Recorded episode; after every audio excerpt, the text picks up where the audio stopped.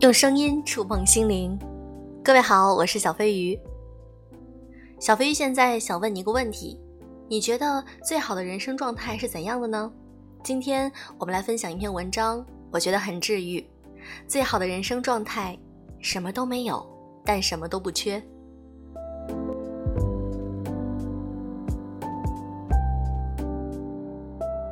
有个叔叔辈的好朋友，是个有智慧的人。前两天我搭他的便车，他跟我说，他今年总结出两句话，是他所认为的人生最好的状态，那就是什么都没有，但什么都不缺。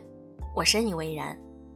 相反的，过得不好的情况也很典型，那就是什么都有，但什么都缺。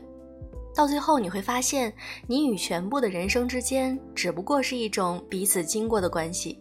你把自己敞开，无论是什么样的生活，都只是像水一样从你身上流过。一旦当你试图去拥有什么，或者试图让什么属于你，你同时也会被它限制。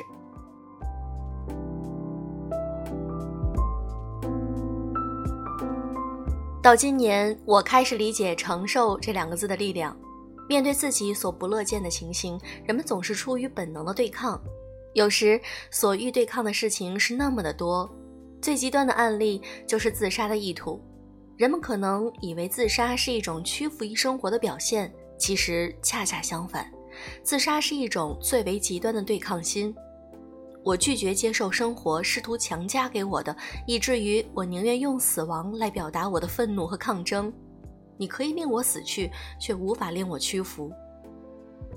然而真相是，这个世界上没有一个人是不怀屈辱的活着的。每个人都是心怀屈辱的活着。当你完全臣服于生活，你学会了只是去承受。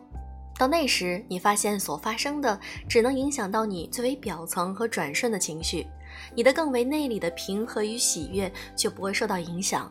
你始终能够活下去。承受是女性的智慧，是大地的智慧。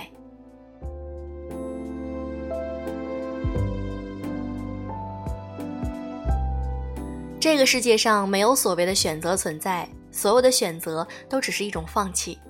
这是今晚我的一位本科时的导师对我说的。他说，他对他的学生们说，人往往意识不到他们想要的太多，而当你觉得自己迷茫不会选择的时候，通常都只是因为你没有准备好去放弃。对于很多有一定人格障碍的人而言，发展人格中的灵活性非常关键。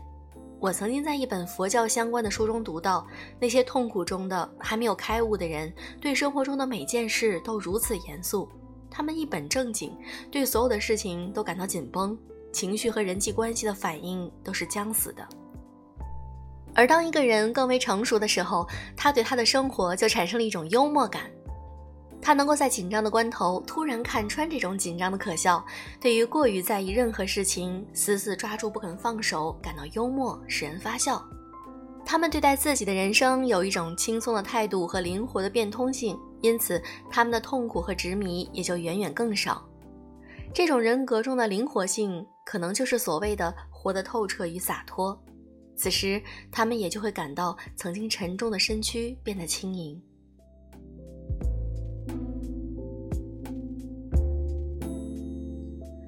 晚上和曾经的导师吃饭的时候，我们还聊到，女性面对情感上具有掠夺性和虐待性的男性，往往选择用更大的包容去试图感化，但真正能够扭转这些男性的，从来都不可能是一再降低的底线，而是真正的为自己的选择和行为付出失去的代价。骨子里，我们不敢让他们付出失去的代价，是因为我们内心对自己的价值存在怀疑。我们对自己有一些根本性的质疑，我们对自己没有足够的自豪感，这令我们产生幻觉，就仿佛不降低底线，我们就会什么都不拥有。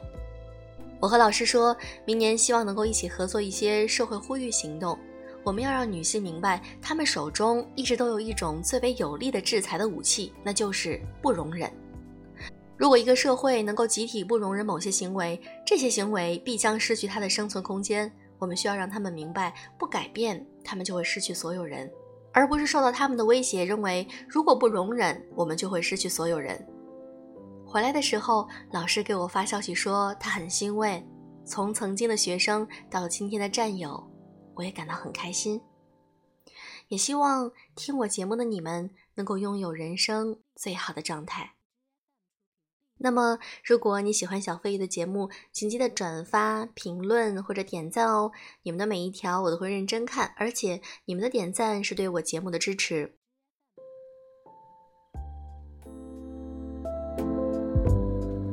好了，今天的节目就是这样，祝各位晚安。